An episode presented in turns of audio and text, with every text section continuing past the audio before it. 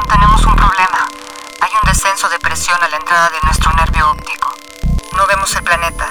Necesitamos mayor claridad. Punto ciego. Los objetos están más cerca de lo que parecen. Una deriva sonora sobre temas urgentes en el cruce del arte contemporáneo. Con entrega mensual, Solenaro y Virginia Roy, curadoras del MOAC, te dan la bienvenida. Un podcast MOAC. Cultura UNAM.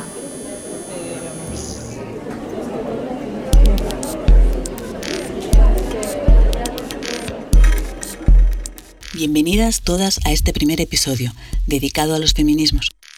Las luchas de género han cobrado gran fuerza en los últimos años y justo antes del COVID-19 veníamos de la apoteósica marcha del 8 de marzo. Para conversar al respecto y ver dónde nos encontramos ahora, hemos invitado a Rian Lozano, Lorena Wolfer y Restauradoras con Glitter junto con Natalia Millán de Brillantinas MOAC. Gracias a todas por acompañarnos en este espacio de encuentro sonoro. Ni una más, ni una muerta más. Con este grito, convertido en lema, acababa el siglo pasado en las voces de las madres, hermanas, amigas, que desde Ciudad Juárez buscaban a las miles de desaparecidas víctimas de este sistema feminicida. Ni una menos. Con este nuevo grito, convertido ahora en hashtag, el movimiento feminista sacudía la región latinoamericana en la segunda década del siglo XXI, desde el cono sur hasta llegar de nuevo a la frontera norte de México, aclarando una vez más que vivas nos queremos. Entre estos dos gritos, el que exigía parar el aumento de las cifras más macabras y el que reivindicaba suspender la resta del número de mujeres vivas han pasado más de 20 años. En estas dos décadas, el movimiento feminista latinoamericano, o mejor, los feminismos en América Latina, impulsados por el trabajo de todas las que nos predecedieron, han adquirido una fuerza y una visibilidad inusitada, inundando las calles de pañuelos verdes, de cruces rosas, de brillantina morada, irrumpiendo e interrumpiendo las agendas políticas y sociales de países como Argentina, Chile, Brasil y desde luego México. En nuestra región, el movimiento tiene particularidades derivadas de la compleja historia colonial y de los tintes necropolíticos de nuestros presentes. El sujeto de los feminismos en América Latina es un sujeto múltiple, con el que se conforma una comunidad multidimensional, atravesada por la raza, el sexo, la clase y las enormes desigualdades establecidas entre el mundo urbano y el rural. Las teorías feministas más clásicas, las más visibles hasta hace unos años, esas que todavía importaban preguntas provenientes de lugares situados más al norte, se han visto enriquecidas y en muchos casos complejizadas por las miradas y los conocimientos generados desde el sur, desde los sures. Así, el feminismo en América Latina solo puede ser contado desde la polifonía generada desde los feminismos comunitarios, el feminismo descolonial, el transfeminismo, el feminismo chicano, las propuestas queer. De este modo, las demandas por el derecho al aborto libre, seguro y gratuito, los reclamos de igualdad o el derecho a tener una vida libre de violencia se ven engrosadas y atravesadas por las exigencias igual de urgentes por la defensa del territorio, la lucha por restituir el sentido de lo común, el cese de la violencia colonial, la despatologización de los tránsitos corporales, la visibilidad de los cuerpos de la disidencia sexual, de los no binarios, entre otros. Como ha ocurrido con la historia de muchos movimientos sociales en América Latina, la lucha política feminista ha estado acompañada y en muchos casos incluso producida desde la práctica artística. En estos momentos de pandemias y desconciertos globales, los feminismos y los activismos artísticos feministas no acatan encierros. Al contrario, repuntan una vez más para recordar que las violencias hacia las mujeres, especialmente las mujeres racializadas, las pobres, las mujeres trans, los cuerpos con sexualidades no normativas, constituyen hoy en día, y tal y como señaló Silvia Federici, la marca cotidiana de una guerra no declarada, también planetaria, contra más de la mitad de la población. Punto ciego. Lorena Wolfer, gracias por estar con nosotras. Venimos de generaciones donde nos referíamos al feminismo, mientras que hoy hablamos de posfeminismo, transfeminismo, ecofeminismo, es decir, de feminismos. ¿Dónde nos colocamos frente al abanico de sus posibilidades más allá de los adjetivos y las categorías? ¿Qué piensas al respecto? Digo, yo creo que los adjetivos hoy son indispensables porque lo que hacen es que dejan claro y dejan de manifiesto dónde estás parada, ¿no? Y de lo contrario, puede haber como cualquier lectura de dónde estás. Es decir, enunciarte de esa forma es una, una manera de posicionarte, ¿no? Eh, yo en efecto sí hablo de feminismos porque además hay, muchos feminismos y muchos feminismos que no conviven entre sí, eh, que tienen diferencias irreconciliables y yo me defino como una transfeminista interseccional, ¿no? Eh, ese es como, digamos, el, el cúmulo de palabras que, que, utilizo para, para, referirme a mí misma, eh, sobre todo de cara a esos otros feminismos con los que yo no, no puedo estar de acuerdo, ¿no? ¿no? No, estoy de acuerdo para nada con las TERFs, con, con el feminismo radical que, que, no considera que las personas trans sean personas, eh, es decir, que, que, aboga por ciertos derechos pero niega otros, ¿no? O sea, para mí los, los feminismos que me interesan son los que pugnan por la igualdad entre todas las personas. Eh, por y, tomando en cuenta, digamos, las diferencias eh, en términos de género, en términos de origen étnico, en, términos de nacionalidad, este, eh, sexualidad, etcétera, pero que abogan eso, que se, que se plantean como, como una plataforma por y para la vida de, de todas las personas, ¿no? ¿Podrías avanzar algunas reflexiones sobre cómo los feminismos han provocado transformaciones en términos de legislación? Es decir, cómo impactan las distintas luchas en términos de derechos. Pienso desde luego en el aborto libre, gratuito y seguro, pero también en las terapias de conversión que recientemente fueron clasificadas como delito. Bueno, estamos justo en un momento, en una encrucijada en donde está, se está discutiendo la, legalización de, la interrupción del embarazo a nivel nacional, ¿no? Pero bueno, los feminismos en términos de legislación han logrado eh, una, una, cantidad de cosas impresionantes. Es decir, si hay un terreno en donde los feminismos en México han alcanzado a realmente subvertir las cosas, es en la legislación. El problema tiene que ver con cómo se aplica esa legislación y cómo, cómo se implementa y cómo la población exige su cumplimiento, o sea, se la propia exige su cumplimiento, pero en términos de lo que existe, ¿no? O sea, la ley de acceso a las mujeres a una vida libre de violencia en sus versiones federal, local, digo, claramente la, la ILE, eh, también el matrimonio igualitario, ahora hace unos pocos días este, las, la, la, legislación en contra de las terapias de, de conversión y de normalización. Eh, la Ciudad de México en particular ha sido un, digamos, un, una isla eh, que fue poniendo el ejemplo frente, frente al resto del país y, y, eso, con un avance monumental. El problema de nuevo tiene que ver, como decía antes, con cómo implementarlo, ¿no? En términos de, de las violencias, realmente el porcentaje de casos que se resuelven, eh, o sea, que tienen, que corren su curso y que, que acaban con, con, una sentencia es, o sea, es una cosa ridícula, es menos del 3%, me parece, una cosa así, ¿no? No quiero aventurarme en, números porque no los tengo claros ahora, pero el problema, o sea, el, enorme problema, y, y, eso lo diría como muy claramente mi colega Andrea Medina, este, una abogada brillante con quien trabajo, o sea, ella siempre habla de la legislación son tres cosas, ¿no? La legislación en efecto es la palabra, o sea, la ley escrita, pero es quien la implemente, o sea, las, las personas eh, que la implementen y la población que la exija, ¿no? Y en México, pues tenemos la primera. Hemos avanzado mares en, en la primera y la segunda y la tercera son inexistentes. Tenemos eh, peritos, magistrados, jueces y juezas que no, no se quieren enterar de, la igualdad de género, que no juzgan con perspectiva de género, eh, más allá de todas las corrupciones que, y omisiones que, sabemos que se cometen a diario. Y tenemos una población que en general no exige que, se cumpla más allá de, y eso es, digamos, regresamos a un poquito a donde nos quedamos antes de la pandemia, eh, más allá de, las agrupaciones feministas, ¿no? Es decir, en marzo empezaba a haber una ebullición que, se paró de golpe porque llegó la pandemia y la emergencia de pronto fue otra, pero la realidad es que quienes exigimos eh, la implementación de las leyes eh, por la igualdad somos en general mujeres y en particular mujeres feministas regresamos a, algo que, muchas abogadas, colegas y amigas señalan siempre, que es que vivimos en una cultura de simulación en donde las leyes sirven para simular y no para realmente garantizar este, un Estado de Derecho. Tu producción artística ha operado desde las historias concretas, historias particulares, siguiendo de alguna manera la premisa clásica de lo personal es político.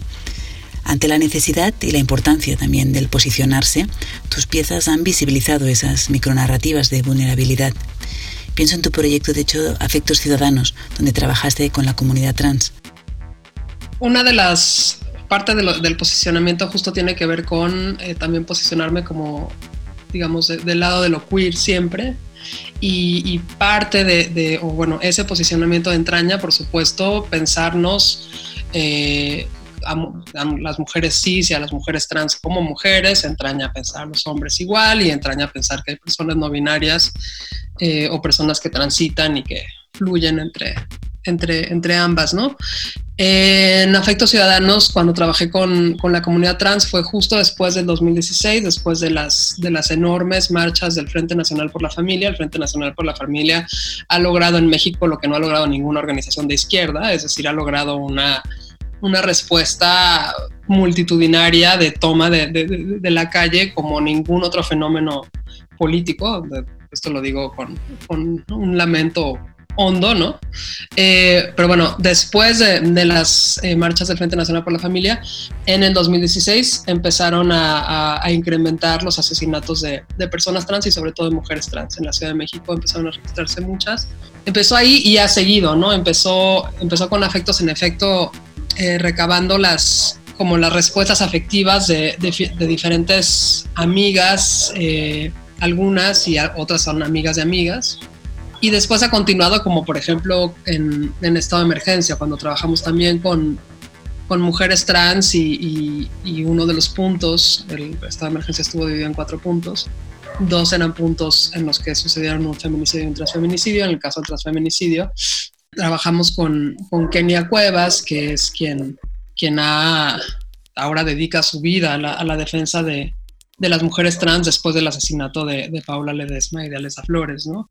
Y, bueno, ha sido como un proceso de acompañamiento que no necesariamente regresando al tema de los feminismos es, es del todo bienvenido en, algunos feminismos, ¿no? Para mí es central y para mí la alianza de, las mujeres todas es, es, indispensable, es decir, más allá de, eh, o no solo más allá de, sino tomando en cuenta las diferencias y celebrando las, las diferencias, eh, partir de una lógica de, que somos comunidades eh, de cuidado, ¿no? O sea, de cuidarnos entre nosotras, ¿no?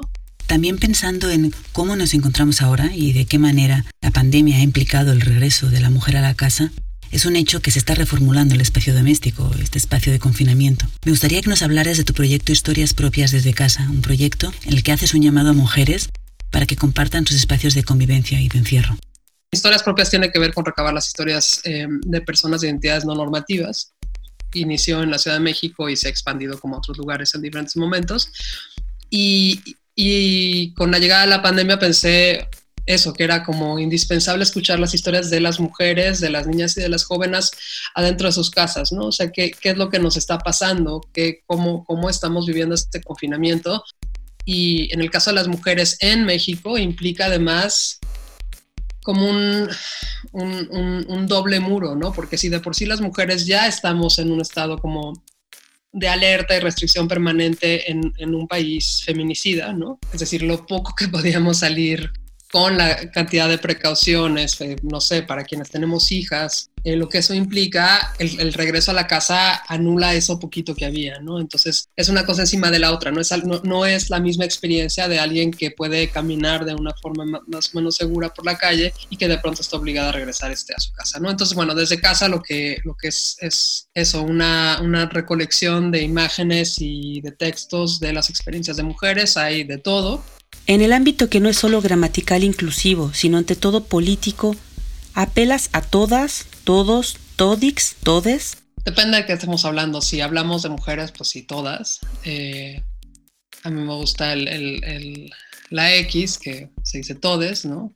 Pero yo, en general, cada vez más eh, creo en, hablar en femenino como una estrategia política de visibilización. Es decir, el, para mí el todas eh, puede resultar mucho más potente que, el todes, ¿no? Digo, si bien el todes es incluyente y, tal, y es claramente eh, incluyentes, para mí hablarnos eh, en femenino está bueno, está bueno como casi nada más como un ejercicio lingüístico de, a ver, y conjúgalo, ¿no? Así conjúgalo durante un día. Vamos a hacer un ejercicio de un día en donde todo el día te refieras a ti misma como eh, en, femenino seas lo que seas, seas hombre, seas mujer, seas eh, una persona no binaria, seas lo que seas. Pues muchas gracias Lorena. Gracias por tus reflexiones que abonan seguro a la discusión sobre cómo visibilizar y responder a la coyuntura actual y de qué manera mantener la lucha de género en la que nos encontramos. Gracias por tus palabras. Un abrazo. Ya nos cansamos de esperar bajo las sombras. Ya no caminamos detrás de nadie. Ahora caminamos junto a nosotras. Abran paso, porque estas mujeres ya no dan ni un paso atrás. Ni una menos, ni una asesinada más.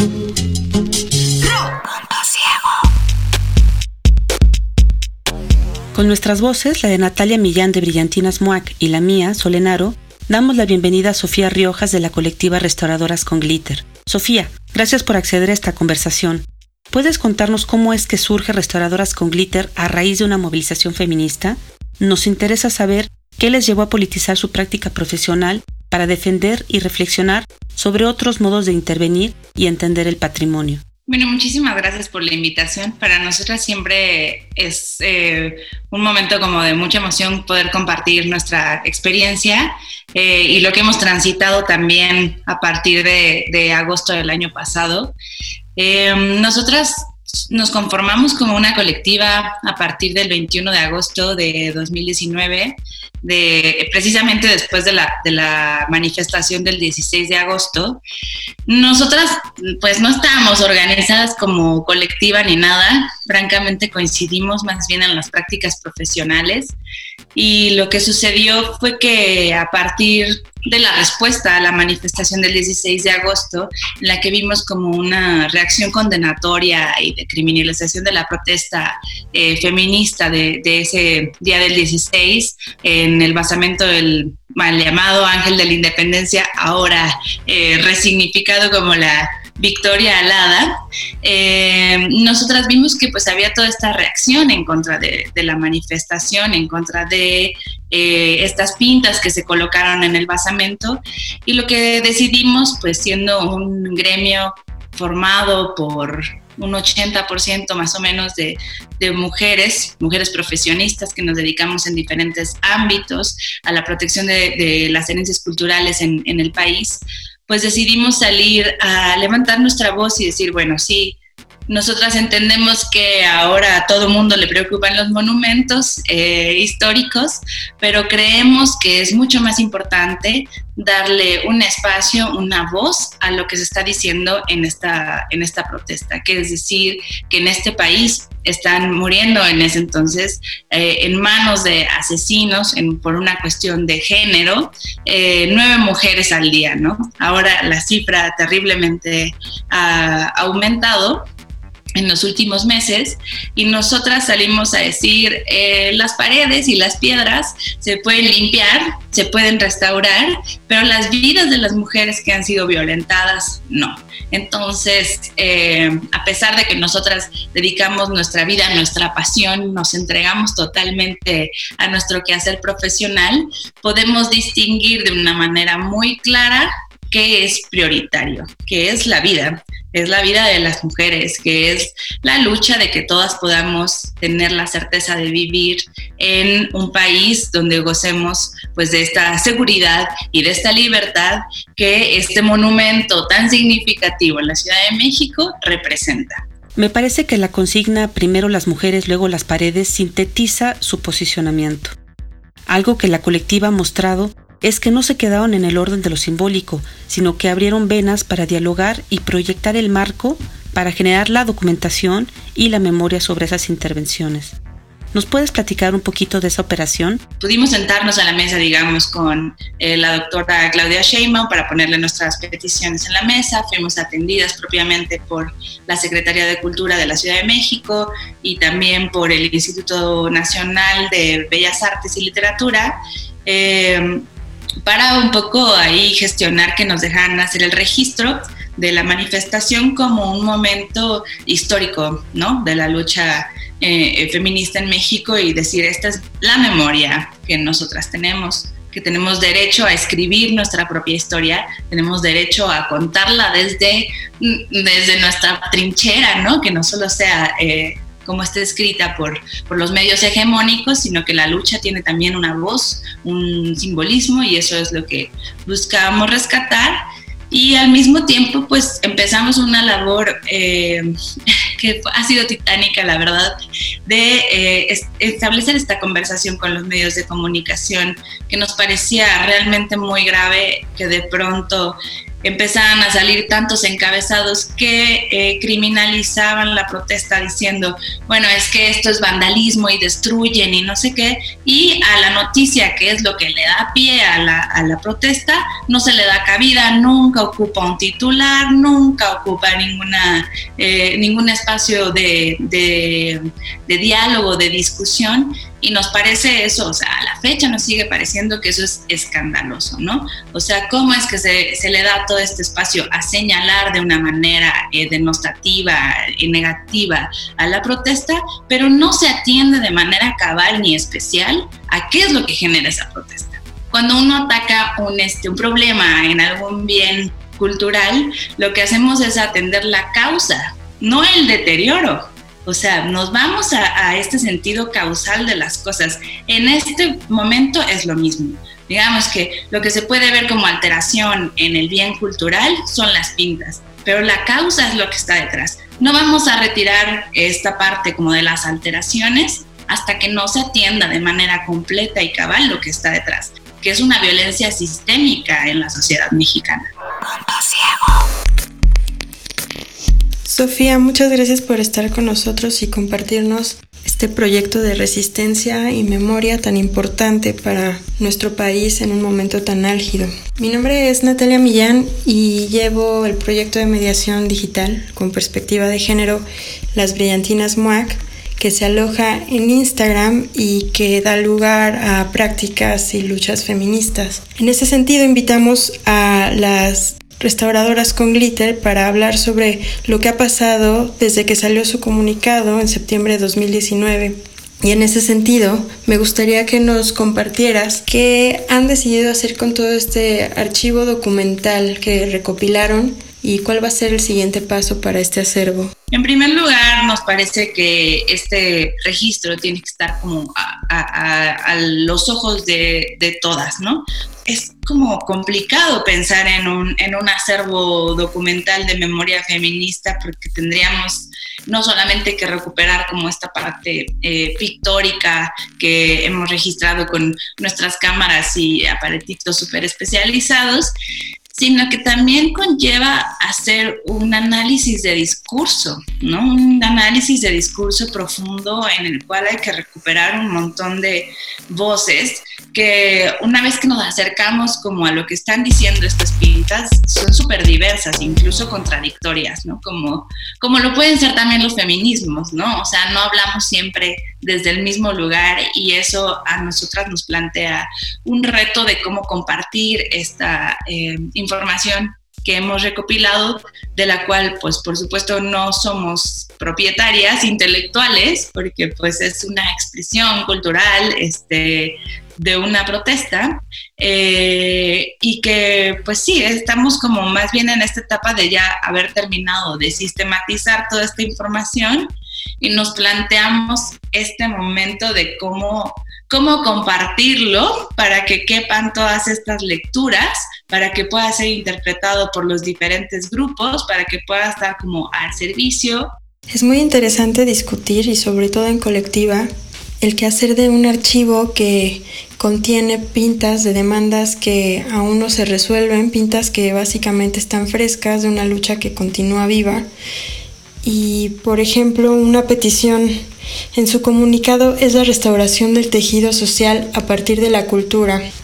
¿Sientes que en este año que ha transcurrido se ha visibilizado de alguna u otra forma la restauración de este tejido social ¿O piensas que la cultura, tanto como la sociedad, sigue estática ante las acciones de un Estado feminicida? Yo creo que está um, gravísimo, ¿no? O sea, a, mí me parece genial lo que ha sucedido en términos del movimiento, como lo vimos en el 8M, o sea, esta manifestación que de solo acordarme me pone china la piel, ¿no? O sea, como un, eh, un despliegue eh, maravilloso de mujeres tomando los espacios públicos y de pronto nos sucede esto, ¿no? A nivel global y nos tenemos que replegar a nuestros espacios íntimos donde resulta que puede estar nuestro peor enemigo, ¿no? Em, no sé, creo que ahí como que nos sigue planteando como muchos, muchos retos a nivel social y cultural, ¿no? Entonces, yo creo que eh, en ese sentido, que permanezcan las pintas en el basamento, como parte de su historia y como parte de una pugna, eh, pues de un, de un grupo que siempre nos han llamado minoritario y que en realidad pues resulta que somos el 52% de la población del país que vivimos este, estas condiciones tan, tan dramáticas en la esfera pública y en la esfera privada, ¿no? Sofía, una reflexión muy interesante de su comunicado es la idea de que un monumento se vuelve inútil cuando no se ocupa. Para ustedes, ¿qué significa un monumento útil o un monumento que valga la pena preservar? Bueno, em, esa parte como que salió de una serie de señalamientos que encontramos en, redes sociales y en medios este, escritos que decían, no, o sea, ¿por qué se meten con nuestra memoria, con nuestros monumentos, con lo que representa eh, a México, ¿no? Eh, y nosotras, pues justamente hacíamos la reflexión hacia el interior de nuestra disciplina y decíamos, ¿qué significa en realidad un bien cultural? ¿Es un bien que se encuentra congelado, eh, aislado, o que se encuentra pues en en una interacción con, con, la sociedad, ¿no? Nos parece como mucho más interesante eh, desde nuestro quehacer disciplina eh, enfrentarlo pensando que son bienes que no son estáticos, sino que son dinámicos, que tienen todos estos diálogos de tensiones y de resignificaciones con respecto con las sociedades eh, presentes, ¿no?